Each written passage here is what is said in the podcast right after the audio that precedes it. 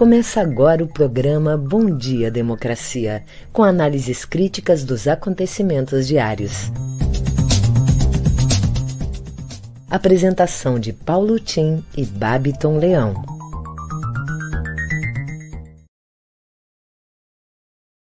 Bom dia, democracia, bom dia, democratas de todos os quadrantes do Brasil caros companheiros que nos acompanham nessa jornada diária de avaliação crítica das manchetes da mídia corporativa. Meus caros colegas de trabalho e convidados de hoje, o meu cordial bom dia. São oito horas em Brasília, capital da esperança, e renovamos aqui os nossos votos e esforços para que todos compareçam as urnas no dia 2 de outubro próximo, dia de renovação de esperanças com vistas à reconstrução do processo de desenvolvimento com integração social, com respeito à natureza e com afirmação do Brasil e respeito à nossa soberania, à nossa imagem, aos nossos valores no concerto internacional de nações. Bem, Hoje é dia 28 de junho, uma terça-feira, e dia do orgulho gay. O dia em que, no ano de 1969, lá em Nova York, no bairro de Greenwich Village, bairro, num bar Stonewall, em que houve uma repressão muito grande sobre os gays, e eles reagiram, resistiram, foi uma série de incidentes que duraram vários dias, e essa resistência marca, portanto, o Dia do Orgulho Gay no mundo inteiro. Hoje o celebramos em memória, inclusive, de daqueles fatídicos dias Stonewall. Bem, o ano é 2022, ano do segundo centenário da independência do Brasil e 250 anos de Porto Alegre. E é sempre bom a gente lembrar o seguinte: qual foi o papel do Rio Grande do Sul na luta pela independência do Brasil? Será que teve algum papel? A gente sempre estuda a independência como se fosse não, um grito do Ipiranga. E o Ipiranga fica em São Paulo. Parece que desde aí o Brasil meio que se reconcentra em São Paulo como um centro da nacionalidade e até da civilização brasileira. E, de certa maneira, depois dos anos 30, São Paulo procura justificar esse papel central que tem no Brasil em razão do alto nível de desenvolvimento econômico, de desenvolvimento cultural, principalmente pela sua bela Universidade de São Paulo, e, consequentemente, isso faz com que se radie sobre o país um pouco do que é a visão de São Paulo sobre o restante do país. Não por acaso, dois, três dos importantes presidentes da República que tivemos nos últimos tempos, o Fernando Henrique, o Lula e até o Temer são de São Paulo. Isso mostra que, de certa maneira, São Paulo tem um papel. E na independência, pois só São Paulo não, a independência do Brasil começa lá nos movimentos nativistas, atravessa toda uma era de convulsões e atravessa, inclusive, o 7 de setembro e continua na luta, inclusive, que era a luta pela afirmação republicana, pelo fim da escravidão no Brasil. Isso vai prosseguir na Confederação do Equador, que vem de 1824 passa aqui pelo Rio Grande do Sul, pela província cisplatina, houve uma eclosão, que a gente chama de eclosão liberal, entre os anos 20 e 31. Por quê? Porque os brasileiros não queriam que Dom Pedro continuasse com aquela patotinha de português mandando no Brasil. E deram um pontapé na bunda dele e mandaram de volta. E isso, então, afirma em 31 um momento importante, mas que continua. Porto Alegre se insere nesse processo, apesar de que as pessoas não entendem isso muito bem, pela Revolução Farroupilha. Farroupilha era um partido liberal exaltado que havia no Rio de Janeiro, criado por liberais exaltados, entre eles um dos avós do Agildo Barata, do, do, do, era o pai do Agildo Barata e avô daquele Agildo Ribeiro, que era muito conhecido, que ele foi uma grande figura da exaltação liberal da época. Aliás, o Agildo Barata foi o fundador do Partido Comunista em 1922, uma família.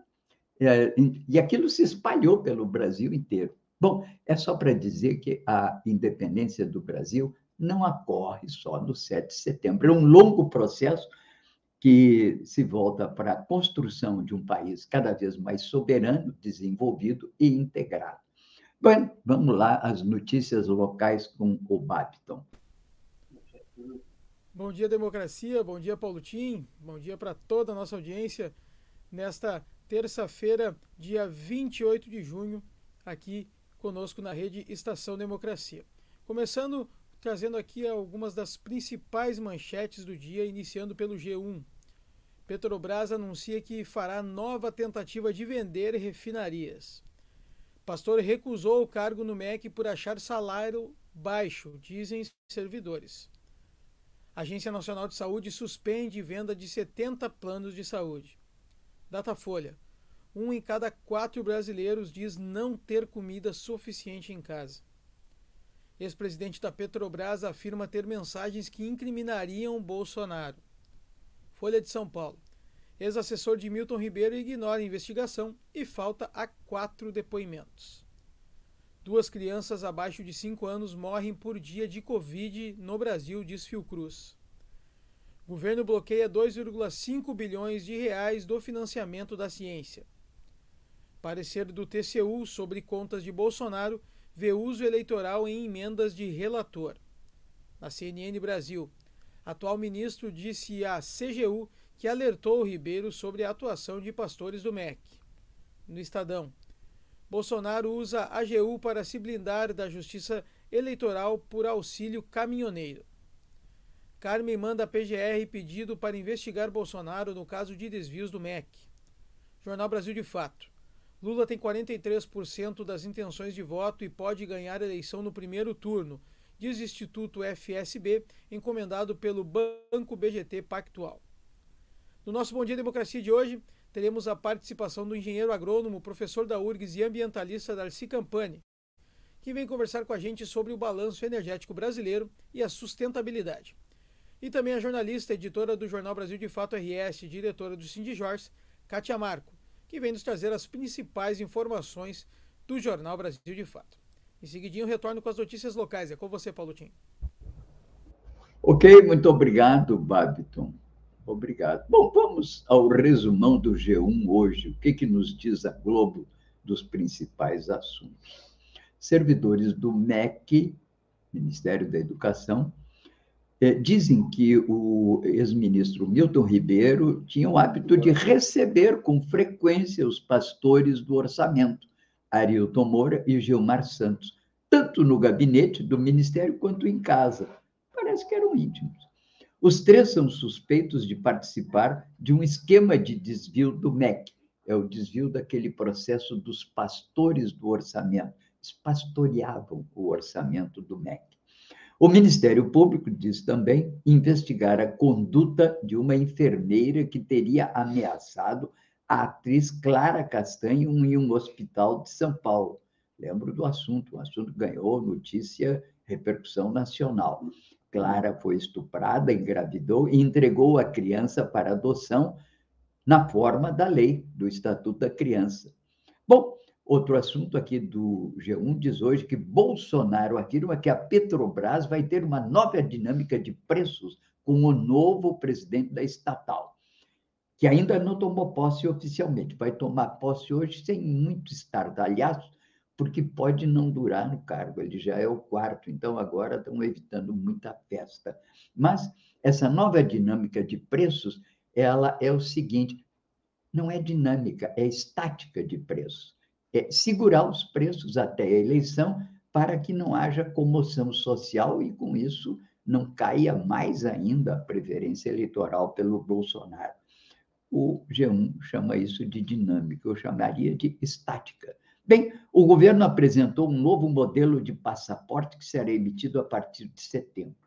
Consta que é a grande obra do presidente Bolsonaro, um novo passaporte para aqueles que viajam ao exterior.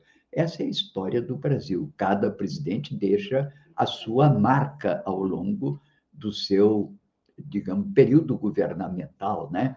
Vários tivemos, né? É, Vargas deixou a Companhia Siderúrgica Nacional, deixou a Petrobras, o Juscelino deixou Brasília, a indústria automobilística, enfim, o, o, o, presidente Lula deixou o Bolsa Família. Claro, tem outras coisas, mas tem coisas que marcam. O presidente Bolsonaro vai deixar como marca do seu. Não, é claro que vai ter um problema, que a cara está meio chamuscada depois que ele botou a cara pelo Milton Ribeiro, e agora ele diz: não, a cara não, só a mão.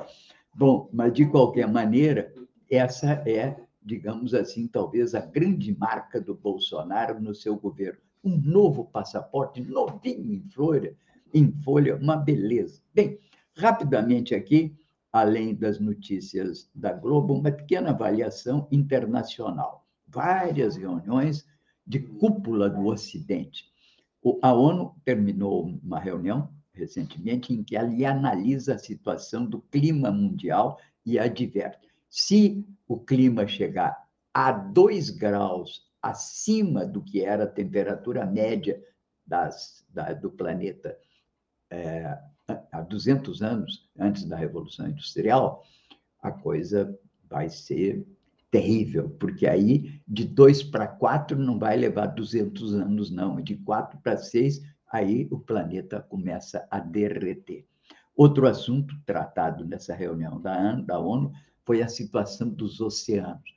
Portugal é muito preocupado, tem tradição na análise e atenção aos oceanos. E uma advertência: 2050 não tem mais peixe no mar, mas vai ter muita matéria plástica, vai ter microorganismos plásticos, vai ter nanopartículas de plástico, elas terão liquidado com os corais e terão liquidado com a fauna marinha. Nós vamos sofrer as consequências se não houver uma ação imediata na defesa dos oceanos. Aliás, há, dois, há dez anos atrás, é, Torres, inclusive aqui no Rio Grande do Sul, sediou um encontro, um encontro internacional, inclusive, de, de, de segurança oceânica. E foi importante, tem cartas, tem coisas importantes. É gozado, o Brasil com esse imenso território marítimo, costa marítima, dá menos atenção aos problemas do mar do que Portugal. São os navegadores, eram. A OTAN abre hoje também em Madrid mais uma reunião para conseguir mais armas para a Ucrânia e alimentar, portanto, não a paz, mas o próprio conflito. E o G7, tudo isso no âmbito, não é, dos grandes países do Ocidente. O G7 antigamente era G8, mas agora tiraram a Rússia, ficou G7 de novo. Encerrou reunião na Alemanha e a questão central do G7 é como isolar cada vez mais o que eles consideram a ameaça russa, em, claro, em articulação com a China, que é um, um fortalecimento da capacidade do dito Ocidente, que é, na verdade, uma aliança que junta Estados Unidos, Europa Ocidental e Japão, Austrália, Nova Zelândia, e Estados Unidos tem ali quase que a sua sombra o Canadá. São poucos países, mas eles detêm 60%, 70% ainda do PIB mundial e têm uma capacidade de direção do planeta. Aí estão os países metropolitanos que tinham as suas colônias no século, desde o século XVI até pouco tempo atrás. Bem, isso significa que eles tentam se fortalecer. Na semana passada, a Rússia respondeu previamente a essa reunião num encontro é, que teve. E, nessa reunião, houve um longo discurso do presidente Putin, que teve repercussão, não muito no Brasil.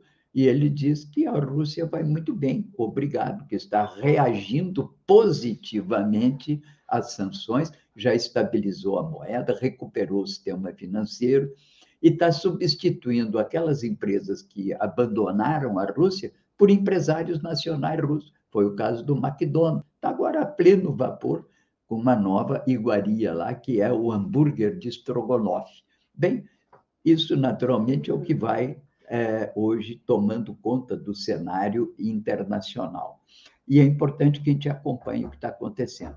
Também, um, ontem, um longo depoimento do Dmitry Medvedev, que é o, uma das figuras centrais, que diz que a ação de membros da OTAN na Crimeia pode significar a Terceira Guerra Mundial. Ele já foi presidente da Rússia e é o atual vice-presidente do Conselho de Segurança do país, da Rússia. Ou seja, é uma situação tensa, deveriam falar mais em paz do que promoção da guerra, mas não é isso que está acontecendo.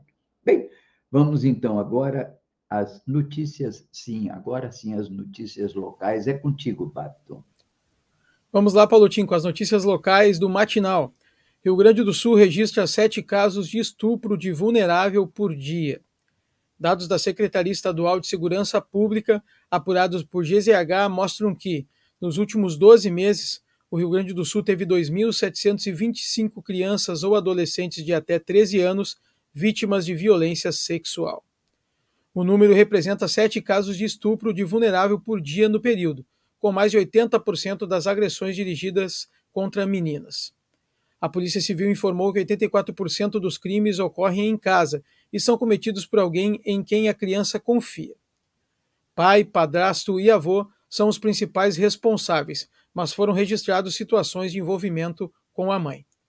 Denúncias podem ser feitas de forma anônima à Brigada Militar por meio do número 190. Sul do Brasil tem menos mortes de crianças por Covid.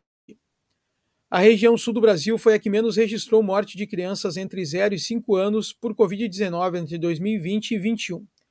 Rio Grande do Sul, Paraná e Santa Catarina, que tem juntos 14% da população brasileira, contaram 7,3% dos óbitos nesta faixa etária na média dos dois anos.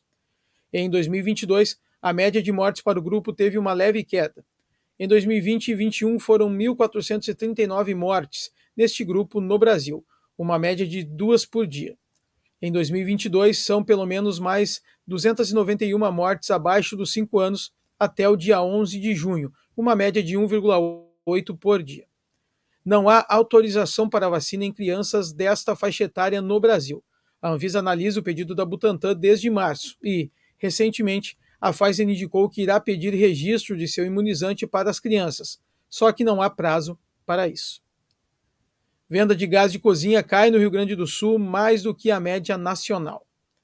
A queda da venda de gás de cozinha no estado foi a maior do que a média nacional nos primeiros quatro meses no ano, segundo dados da ANP. Enquanto a redução no consumo foi de 5,6% no país, no Rio Grande do Sul foi de 9,5%, o segundo maior índice do levantamento, atrás apenas de Minas Gerais, 10,3%. O recuo ocorreu mesmo com a implementação do auxílio gás pelo governo federal, em novembro do ano passado. O benefício, que no Rio Grande do Sul é destinado a cerca de 140 mil famílias, banca menos da metade de botijão de 13 quilos. No fim de abril, o sindicato representativo dos revendedores de gás no estado havia percebido uma mudança no perfil de consumo, com maior busca pelo botijão de 8 quilos. As notícias notícias locais ficam por aqui. Em seguidinho eu retorno com algumas dicas culturais para a nossa audiência. É com você, Paulo Tim. Muito obrigado, Babito. Bom, estamos aqui apresentando o Bom Dia Democracia, um programa da Rede Estação Democracia com apoio da CUT Rio Grande do Sul, a Turg Sindical e Cressol. O Bom Dia Democracia é um contraponto à grande mídia corporativa na defesa da informação independente, como um direito da cidadania, e da democratização da mídia, da imprensa, nos termos da Carta Mundial da Mídia Livre, ora em revisão pelo Fórum Mundial da Mídia Livre, realizado no México. Bem, aqui vamos a uma observação, uma reflexão nossa sobre o que está acontecendo com o orçamento da República, né? e, de certa maneira, o que passa no Congresso Nacional. Hoje, o relator Fernando Bezerra, no Senado, se reúne com líderes e deve apresentar a PEC dos combustíveis, criando voucher para caminhoneiros e elevando o Auxílio Brasil para 600 reais, o que vai ser inevitavelmente judicializado, porque isso contraria a lei eleitoral. Quem vai talvez tomar a decisão final sobre isso, talvez seja o Tribunal Superior Eleitoral, num novo confronto, certamente, com a área governamental, que quer a aprovação dessas medidas. Essa legislação eleitoral não está permitindo esse tipo de concessão de benefícios direcionados pelo governo, que concorre, inclusive, com o próprio presidente à reeleição. Ontem, o Palácio do Planalto insistiu na realização e aprovação dessas medidas, numa espécie de último alento à posição de Bolsonaro na corrida eleitoral. Ontem também a AGU propôs a aprovação de uma lei que vai garantir esse processo sem riscos para a candidatura de Bolsonaro. Analistas, porém, diz que isso não tem fundamento legal, vai ser judicializado. Veremos. Outro assunto importante no Congresso é a aprovação da Lei de Diretrizes do Orçamento para o ano que vem, 23, que deve ser aprovada ainda antes do recesso parlamentar agora ela é o anúncio prévio do que será a lei orçamentária a ser apreciada em dezembro, que vai dizer como é que o governo pode gastar. Aliás, vai ser um rombo, vai ser é uma verdadeira bomba fiscal. Nessa lei de diretrizes, ora em apreciação, continuam as ditas emendas parlamentares impositivas. Elas começaram com impositivas para as eh, emendas de parlamentar, agora são impositivas para todo mundo, não tem saída. O Poder Executivo vai ter que cumpri-las e liberar o recurso. É um valor elevadíssimo, acima de 30 bilhões de reais. É uma colcha de retalhos como critério dos gastos públicos. O fim da picada para quem pretende ter um projeto de desenvolvimento consubstanciado num plano nacional com investimentos públicos direcionados às suas prioridades. Isso vai se projetar no futuro governo. Enquanto isso, hoje, a Folha de São Paulo traz uma coluna assinada por Álvaro Costa e Silva, que mostra o dono do orçamento secreto, que é o Arthur Lira, que é o PHD do orçamento, que é, é o PHD ODA, é o que diz a matéria. Estou apenas reproduzindo. Portanto, essa é a situação do orçamento que deve ser a peça fundamental dos gastos públicos. Uma colcha de retalhos na mão de um presidente que é o controla também o central do Congresso. Pobre do presidente que subir o ano que vem, que vai ter que lidar com tudo isso e ver como que desmonta essa arapuca. Isso é uma arapuca, claro. Bem, agora então vamos ao nosso Babiton, que tem aí uma dica do dia. O que, que você tem? Vamos lá, Paulotinho. Temos algumas dicas aqui de eventos em Porto Alegre na noite de hoje. Temos eventos na Casa de Cultura Mário Quintana. Hoje a Casa de Cultura Mário Quintana recebe às 19 horas a Cinemateca Paula Morim, participa da programação do mês do orgulho LGBTQIAP+, na Casa de Cultura Mário Quintana da Casa de Cultura, perdão, com a exibição às 19 horas no Caleidoscópio de Benito Schmidt, seguido de debate. E também o artista Sandro K inaugura a exposição antes que a noite acabe às 19 horas, aí sim, lá mesmo na Casa de Cultura Mário Quintana, com performances de Cassandra Calabouço, Charlene Voluntari, Glória Cristal e Laurita Leão. E também a cantora Valéria Barcelos apresenta um, o show Saraval às 19 horas na Biblioteca Pública do Rio Grande do Sul, a partir das 20 horas. Então, vários eventos aí na noite de Porto Alegre, às 19 e às 20 horas, na Cinemateca, na Casa de Cultura Mário Quintana e também na Biblioteca Pública do Estado. As dicas ficam por aqui, em seguidinho retorno com os convidados de hoje. É com você, Paulo Tim. Beleza, joinha, como diz o Babington, muito bom. Bem, eu sou Paulo Tim, registro que os temas aqui comentados com os respectivos links estão no Facebook da Rede Estação Democracia, no meu também, e que ficam registrados na correspondente newsletter que enviamos diariamente, todos os dias, a todos os interessados, começando pelos membros do comitê.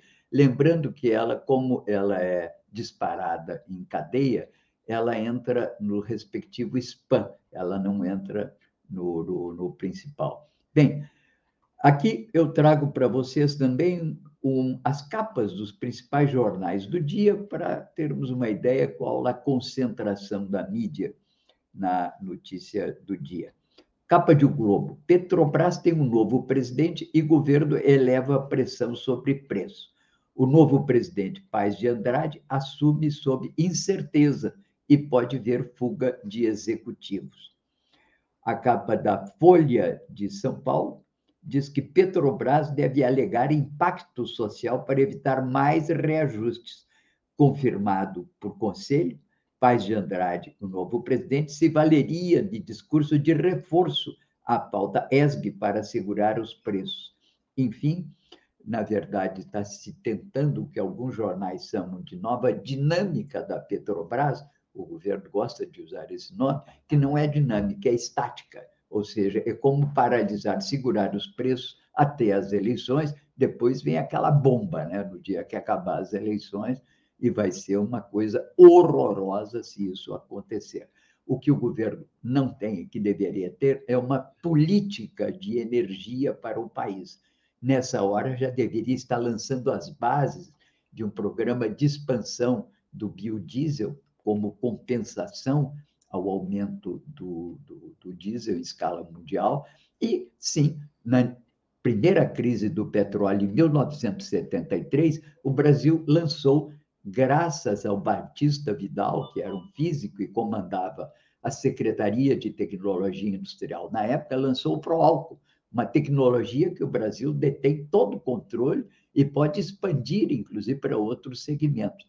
Naquela época, a ideia era fazer do Proálcool um instrumento de autonomia energética regional, inclusive com autorização para colocação de postos individuais, entende, pela iniciativa privada, nas respectivas cidades, o que daria um grande alento às cidades que podem, poderiam ter as suas mini destilarias e ter uma política de autossuficiência energética. Não foi o que aconteceu. Impuseram-se grandes destilarias que acaba ficando também o álcool nas mãos do grande capital. Lamentável. Bem, de qualquer maneira, essas são as principais notícias do dia. O podcast aqui da Globo trata da questão dos direitos reprodutivos das mulheres sob ameaça. Primeiro veio à tona o episódio de uma criança de 11 anos cuja interrupção da gravidez foi impedida por uma juíza em Santa Catarina. Depois, a atriz Clara Castanha viu sua história, um estupro seguido por gestação indesejada e doação de bebê, divulgada em todo o país contra sua vontade. Em meio a isso, nos Estados Unidos, a Suprema Corte derrubou a lei que garantia o direito ao aborto em todos os estados americanos desde 73. As mulheres, elas reagem e dizem que controlar corpos das mulheres que podem engravidar é fundamental para poderes autoritários, avaliaria Débora Diniz. Mas a discussão sobre os direitos das mulheres chega na esteira de casa, de casos como esse aqui no Brasil, e traz à tona uma discussão que certamente vai entrar na ordem dos debates e do dia a partir de agora. Portanto, é importante que cada um procure conhecer profundamente o que tem por trás disso.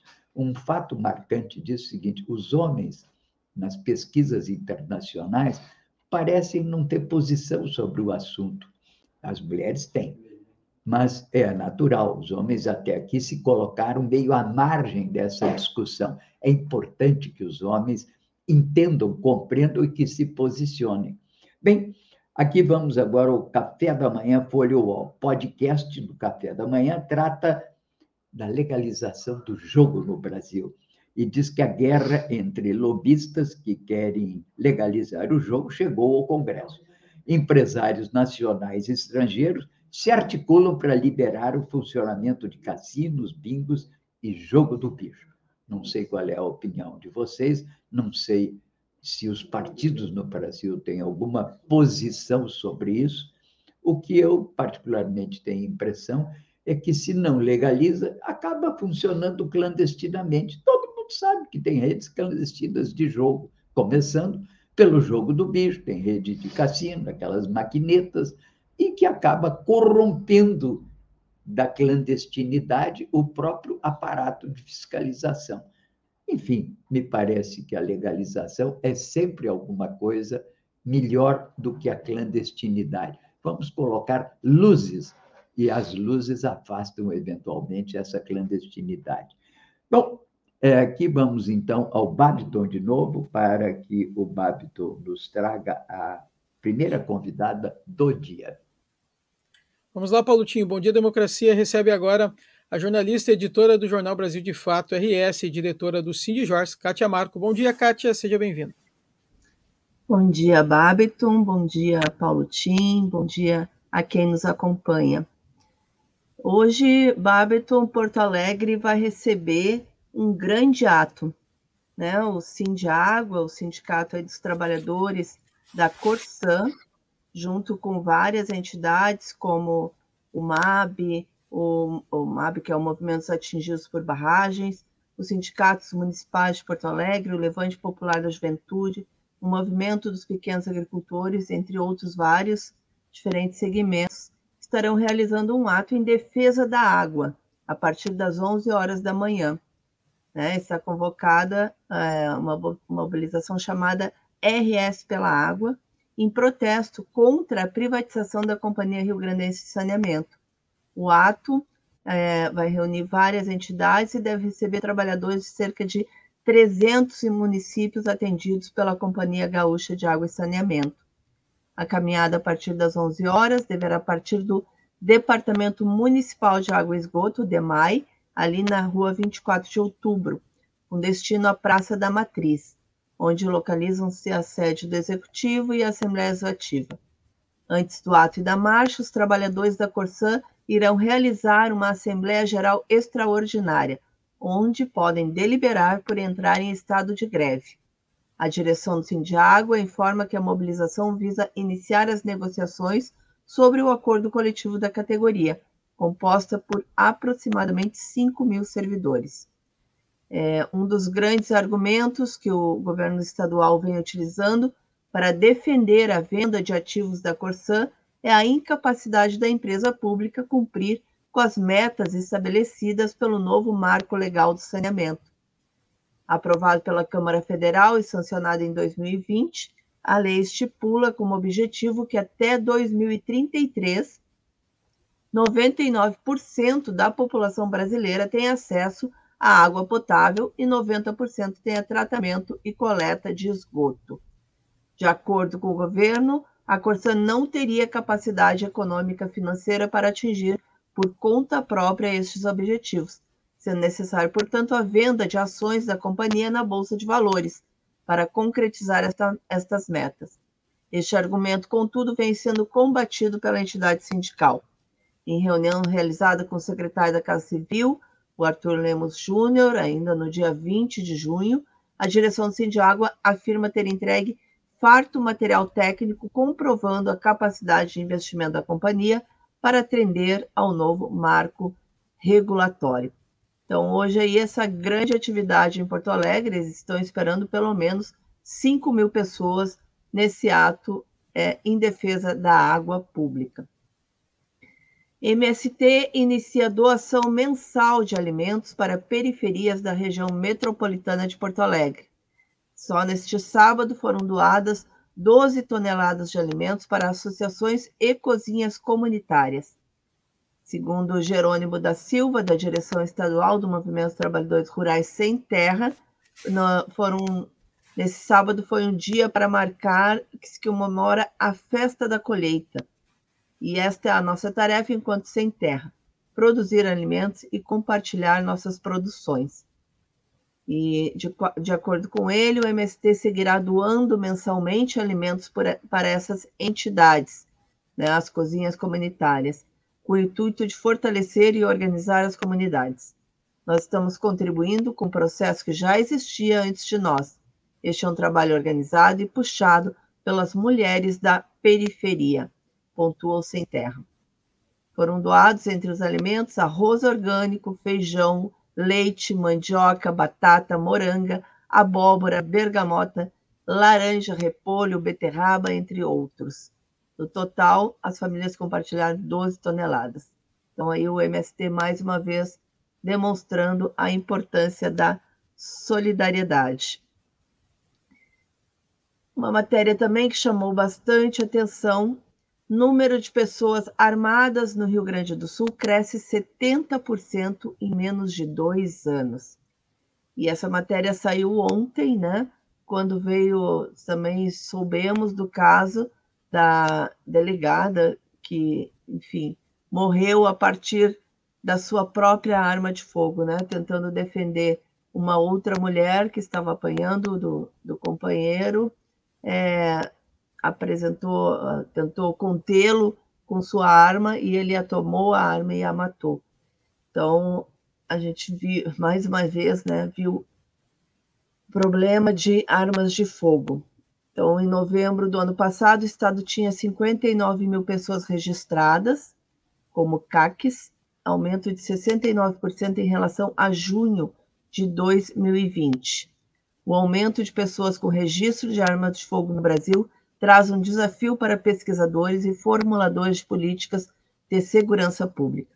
Além do crescimento de parcela da população armada, o perfil desse grupo é o que chama a atenção o início da flexibilização das regras para compra de armas por parte de caçador, atirador esportivo e colecionador, de, denominados pela sigla CAC, antecede o governo Jair Bolsonaro, mas o afrouxamento da legislação teve grande impulso no atual governo federal.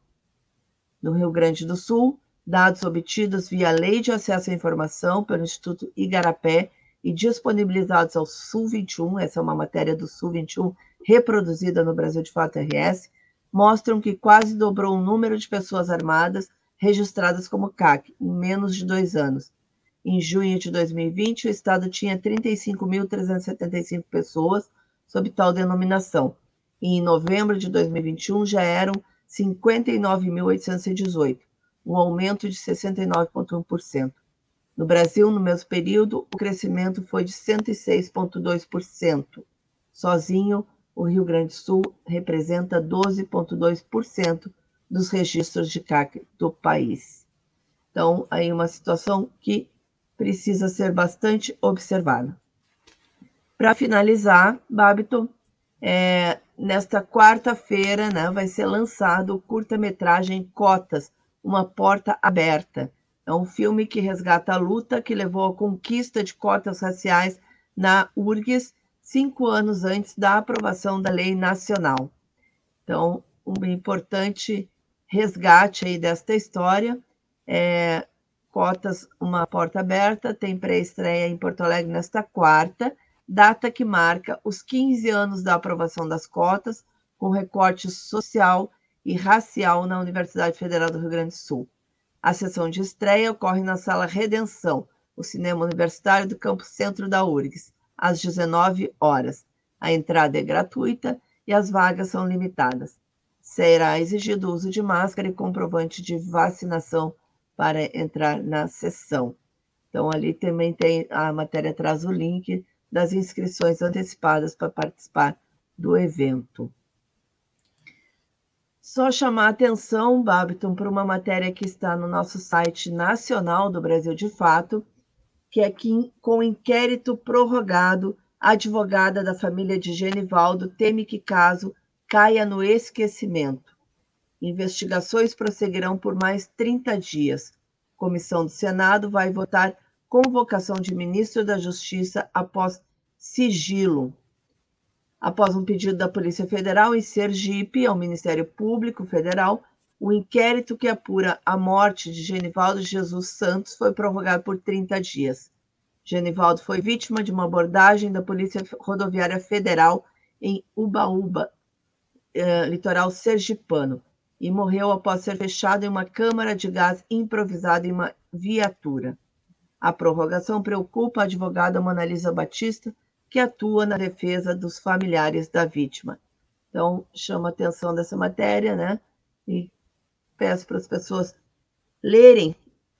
É, e o sigilo que fala ali é um sigilo de 100 anos sobre Sim. a atuação da Polícia Rodoviária Federal. Certo. Muito obrigado, Kátia. Convido aqui a todo mundo a acessar né, brasildefators.com.br no, aqui para o estadual e brasildefato.com.br para o nacional. Muito obrigado mais uma vez, Kátia. Até a próxima semana. Obrigada e até a próxima. Paulo Tim, volto com você.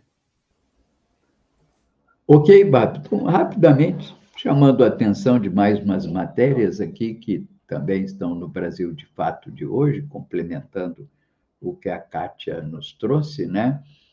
É, evento na Universidade Católica de Pelotas debate o impacto da Lava Jato e reforma da Justiça.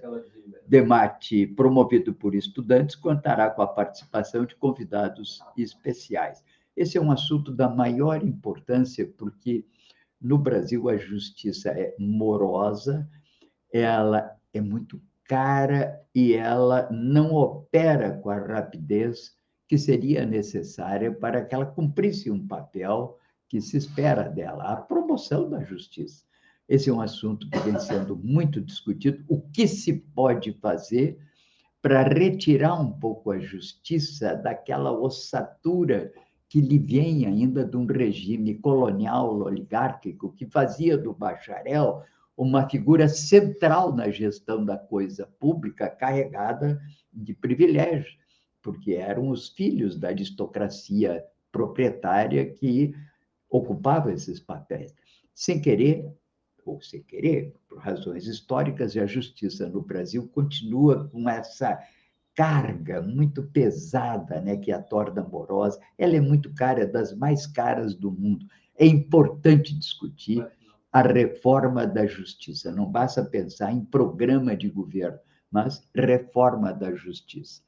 Bom, aqui também chamando a atenção do curta-metragem Cotas, uma porta aberta, que estreia hoje, quarta-feira, na URGS. O filme resgata a luta que levou à conquista de cotas raciais na universidade, cinco anos antes da aprovação da Lei Nacional das Cotas, um assunto da maior importância levado aqui agora às, às telas. E o Tribunal de Contas suspende o pagamento da Prefeitura de Porto Alegre à Rede Avan. Quem é a Rede Avan? A gente sabe, né? É o velho da Avan, né? A Prefeitura teria que ter pago na sexta-feira, dia 24, 1,7 milhão por compensação vegetal em obra da Zona Norte da capital. Suspendeu o casamento aí deve ter coisa para que tenha havido essa suspensão de pagamento. Bem, também, atenção, hein? óbitos e contaminação por Covid voltam a subir do Rio Grande do Sul. Internações em UTIs e leitos clínicos também apresentam tendência de alta nos últimos dias. A matéria é de sexta-feira, mas ainda ela continua em vigor porque não há notícia da, de que isso tenha amenizado. Bem, aqui, lembrando que aquele incêndio em comunidade terapêutica em Carazinho deixou 11 mortos e três feridos, um deles, inclusive, trazido para Porto Alegre pela gravidade dos ferimentos. O fogo começou na quinta-feira, à noite, e, na verdade, é uma preocupação com relação ao que estava acontecendo para que tivesse acontecido esse acidente. Bom, aqui também destacando que trabalhadores se mobilizam em Porto Alegre contra a privação, a privatização da saúde. A capital já tem 87% dos equipamentos da rede municipal de saúde terceirizados e secretário afirma que o processo continuará. temos um SUS que é um modelo e um orgulho dos brasileiros, e o nosso prefeito em Porto Alegre vai, não é, em sentido contrário. Bem, eu acho que o Babiton, nosso convidado, está aí já, né? Estava aguardando que ele chegasse. É contigo, Babiton. Claro, Paulotinho. Vamos agora receber o engenheiro agrônomo, professor da URGS e ambientalista, Darcy Campani. Bom dia, professor. Seja bem-vindo.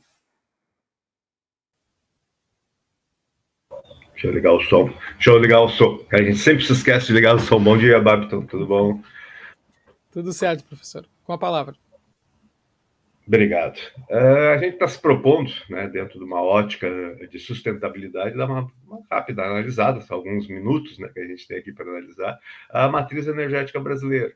E acho que é um, digamos assim, um exercício de cidadania que todo cidadão né, deveria chegar ali, bota ali no Google, é, balanço energético nacional. E se consegue balanço energético do Brasil de, de, de muitos anos atrás, né? E a gente começa a entender um pouquinho o funcionamento também do nosso país. É, elemento chave para nós, cidadãos, né, podermos entender como é que funciona né, um planejamento na área energética, né, Uh, acho que existem outros, né, como o Plano Nacional de Saneamento, como o Plano Nacional de Resíduos Sólidos.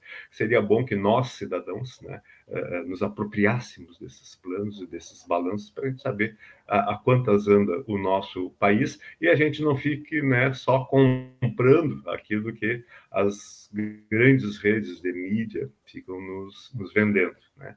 Então, uh, digite lá Balanço Energético Nacional, vai ter uh, já o de apresenta o de 21, o de 21 apresenta o de 1920. E tem dados interessantes. É lógico que o, o tempo de trabalho em cima desses balanços, analisar um, analisar dois, nos permite tirar algumas coisas que não estão ali escritas literalmente, né? Ele tem dois, dois arquivos. Um arquivo é uma planilha Excel que está uh, ah, todos os dados ali, né? Aí já mais para quem quer se aprofundar. E ele tem um, um, um PDF ali, que é, é um PowerPoint, uma apresentação transformada para PDF, então está tá bem itemizado, né? Para se ter essa informação inicial, perfeito. E querendo aprofundar, vai lá no outro, né? Que tem a, a, a, os dados todos uh, uh, consolidados.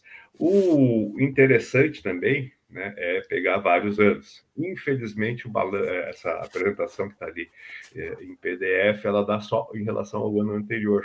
Mas para nós é muito importante que se faça um, um, um, caminho mais longo, né, uma avaliação um pouco mais longa. Por exemplo, né, é, do ano passado para este ano, houve um avanço de 4,5% no na, na oferta de, de, de, de, energia. Então, se consumiu 4,5% a mais. Uh, se nós formos passar ali mais ou menos tentar casar com o crescimento do nosso PIB, né, significa que nós consumimos um pouco mais de energia do que se uh, uh, cresceu economicamente, né? O PIB não chegou a 4,5, porque eu me lembro, ficou muito próximo, mas não, não chegou a tanto. Por que isso? Por que, que o, o consumo de energia cresce mais do que o PIB? Né? Uh, nós tivemos um período de seca, né? Que foi algumas correntes, né? De Fênix é simplesmente, simplesmente uma desculpa, né? Teve outras, outras uh, fatores de interesses atuando por detrás, né? Uh, mas se entrou com a energia uh, termoelétrica. A energia termoelétrica é muito menos eficiente. Então, se gera mais energia, né? potencial, né? queima mais carvão, a queima de carvão, tu vai calcular ali né, o que se gerou de energia a partir da queima do carvão, mas o que se gerou de energia elétrica mesmo, né, acaba sendo menor. Então, por isso, pode se explicar um dado tipo, o consumo de energia foi maior que o crescimento uh, do PIB. Né? É uma das, das, das possíveis uh, leituras do que está aqui no balanço. Infelizmente, o balanço ele dá números, né, mesmo nessa carta aqui, que é, que é um pouquinho mais descritiva, né, ele não dá algum desses detalhes. Aí é questão de alguns anos a trabalhar analisando isso. Mas interessante ainda, né, nós nos mantemos com uma, uma, uma, uma fonte de, de energia né, é, com muita força nas chamadas renováveis. Né? Esta questão das renováveis tem uma certa olhar crítico, né? Renovável é interessante, né? Porque se contrapõe a quem? Ao petróleo, ao carvão, né? Fontes que tu vai lá, arranca da natureza, queima e morreu, né? Não tem mais volta. As renováveis, que são hidrelétrica, eólica, solar, né? Aonde o vento está passando sempre. Se tu usou o vento agora, ele vai passar de novo, não tem problema, não fique nervoso, né? ele vai vir de novo, vamos ter mais vento. A água tem o ciclo da água, né? por mais que às vezes tenha algumas imperfeições causadas pelas secas, né? muito originárias, né? É, causadas pelas mudanças climáticas, pelas queimadas que estão ocorrendo no Brasil, né? mas a água vai vir e, e voltar. Uh, nós não podemos uh, uh, associar renovável igual a sustentável. Ele, ele é parecido, mas não é igual. Uh, para fazer geração de energia hidrelétrica, tem que fazer um açude, né? normalmente grande, né? e com isso tem um impacto ambiental que tem que entrar nesse cálculo. Né? Então, não, algumas, alguns técnicos, né, quando falam, ah, é renovável, parece que resolveu tudo. Não, não resolveu tudo. É melhor do que o carvão, que aí né, o impacto é eterno e se, se esgota. Né? Uh, outro dado que é interessante aqui né, é o crescimento da eólica e o crescimento da solar. A, a eólica cresceu 21%, a solar 56%. Né? São valores bem interessantes, com uh, projetos um pouco diferentes. Né? A eólica, como é que a eólica entra na, no balanço energético brasileiro alguns anos atrás? Mais ou menos uns 10 anos atrás, 15 anos atrás. O governo federal, através da Eletrobras, como é que se, como é que se gera energia no Brasil? Né? O governo federal, através da Eletrobras, faz um leilão e diz: quero comprar energia. Né? Uh, antigamente, e nós tivemos até um despacho bem desagradável aqui, enquanto pesquisadores da universidade, né, na época da ditadura militar, o governo federal disse que nós não precisávamos pesquisar energia solar porque nós tínhamos uh, hidrelétrica suficiente. Agora, né, alguns anos atrás, governo Lula, governo Dilma, né, uh, no edital da Eletrobras entrou a variável, entrou a possibilidade de energia eólica. E a energia eólica sai de 0% na matriz uh, energética e hoje tem um potencial instalado de em torno de 15%, né? um fator relativamente interessante, né? 15%, né?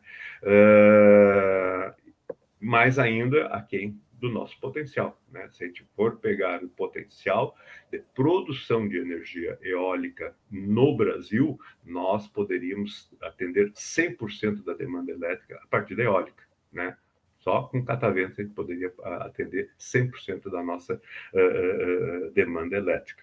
E a solar tem uma outra, um outro viés, né? A solar tem o viés da produção muito individualizada. Né? Entrou no mercado brasileiro muita força o fotovoltaico, que não era a característica uh, de uns 10 anos atrás, né? mas entrou o fotovoltaico como alternativa viável, economicamente viável, né, para uh, uh, indústrias, casas, né, residências, e, e, e, se tornou, né, hoje o nosso sindicato, que, que eu pertenço aí, a DURS, está com toda a sua superfície lá coberta com coletores solares e chegando quase que à eficiência uh, energética, que tem acontecido em vários né, empreendimentos, em, prédios, né, indústrias, né? Então, são duas características diferentes, né? A eólica entra muito pela matriz né, de compra de energia pelo governo e a solar pelos investimentos privados, particulares, né, pessoais, né? Uh, alguns pequenos parques uh, energéticos também a partir da solar, mas uh, não chegando ao que é a estrutura que está se montando no Brasil uh, na, na, eólica. Também né, o, o solar passou a fazer parte da matriz energética brasileira devido à, abertura né, no edital da Eletrobras para a compra de, uh, de, de, de, energia gerada a partir do, do solar. tem um quadro aqui tem um Não, professor, vou pedir que tu vou pedir que tu encaminhe, por favor, o, a, o seu encerramento, pois a gente já tem que terminar o programa. Sim, sim. Tem um quadro bem interessante sobre emissões energéticas, é, é emissões é, de gases de efeito estufa, mas muito importante também saber aonde nós estamos gastando. E o nosso maior consumo de energia é no transporte. Por quê? Porque o nosso governos, né, aí não conseguiram ter, alguns implantaram e outros não conseguiram mudar a matriz de transporte. E o nosso modelo rodoviário é extremamente consumidor de energia. Então, hoje é o nosso maior consumidor de energia, é o sistema de transporte, seguido depois da indústria. Então, que a gente seria né, num país que quer se desenvolver e quer né, ter, ter um PIB maior, ele tem que ter indústria, né, mas não transporte. Hum, Nós gastamos mais energia em transporte. Obrigado, Babiton. Muito obrigado, professor. Uma... Até uma próxima. Certo, um ótimo dia.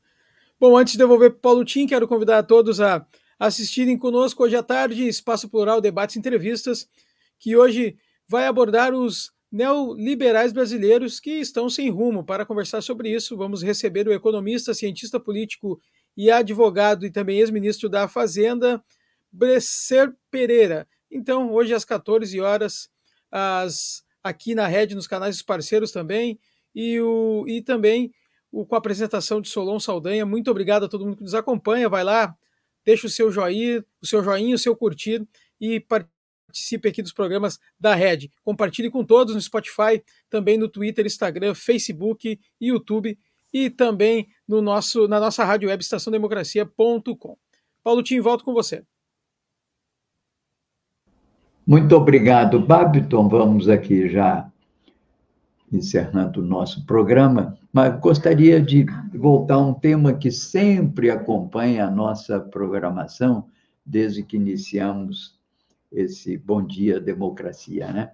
Eu, no ano passado e até ao longo desse ano, você falava nas quatro grandes crises que afetam o Brasil. Depois coloquei mais uma. Era a crise sanitária, provocada, claro, pelo Covid, e que se intensificou aqui entre nós com a discussão que se estabeleceu depois da CPI, né? E que, de certa maneira, ainda continua preocupando o país. Né? Depois tivemos a questão da crise hídrica e dos reflexos na energia, agora agudizada, claro, pela elevação do preço dos combustíveis em escala internacional, com reflexos no Brasil. É uma das principais fontes do aumento de preços no Brasil. Falamos muito sobre a crise socioeconômica, nem precisa dizer muito, porque os dados de desemprego continuam aí pontificando, né? É uma situação extremamente grave, essa incapacidade de que, que, que, estamos tendo de retomar o desenvolvimento econômico. E essa é a questão fundamental. E isso significa, sobretudo, retomar investimentos públicos e formação de capital fixo e de infraestrutura. Esse negócio de PIB, e aliás, a propósito, estamos entrando aí de novo numa discussão sobre os programas de governo, né? E eu, como um velho economista da velha guarda, desconfio de PIB. E eu me guio pela afirmação da minha velha mestra Maria da Conceição Tavares: trabalhador não come PIB. O trabalhador gasta o que ganha. E o principal indicador que temos que ter é massa salarial. Podemos ter várias opções e várias alternativas para a massa salarial, incluindo ativos, não incluindo, incluindo executivos, não incluindo, mas esse é o elemento central que assegura um poder de compra sobre o mercado, sobre uma eventual disponibilidade de bens e serviços. Portanto, muito importante. Mas também falamos muito aqui, da, além da crise, da crise que são as crises derivadas, né, da atitude do governo frente ao processo eleitoral, que é o risco político e a crise institucional. Além delas, e vamos começar a falar, duas outras, e já temos, portanto, uma, um, um, um quinto e um sexto agravante. Um é a crise fiscal, é a bomba fiscal decorrente do saco de bondades do final do governo Bolsonaro, acrescido do parcelamento dos precatórios fez uma PEC para não pagar, isso aí vai agora pressionar durante quatro, cinco anos os futuros, o futuro governo. Portanto, uma grave situação para o governo que entra, porque vai ter que inventar de onde tira o dinheiro para pagar tudo isso. E a crise ambiental não é nova, mas ela agravou-se depois que a boiada passou por cima da Amazônia e está levando, inclusive, à destruição de instituições importantes como o IBAMA, o ICMBio e a FUNAI, com reflexos, claro, na proteção às populações que são os povos da floresta, que são os guardiões naturais daquele grande patrimônio que nós temos na floresta amazônica. Sobre isso, vamos agora, então, falar não mais em quatro crises, mas as seis grandes crises que vão atravessar o ano e refletir durante os próximos quatro anos. Vamos ficando por aqui, agradecendo a presença de vocês todos nessa jornada de avaliação crítica das notícias do dia, agradecendo ao Darcy Campani e à Kátia Marcos, que estiveram aqui conosco como convidados hoje. Grato aqui ao Babiton, nosso querido Leão das Madrugadas, que nos ajuda a produzir esse programa e apresentar aqui comigo, e ainda conosco aqui no apoio técnico a Débora Fernandes e o Gilmar. Muito obrigado a todos. Bom dia, democracia, e até amanhã.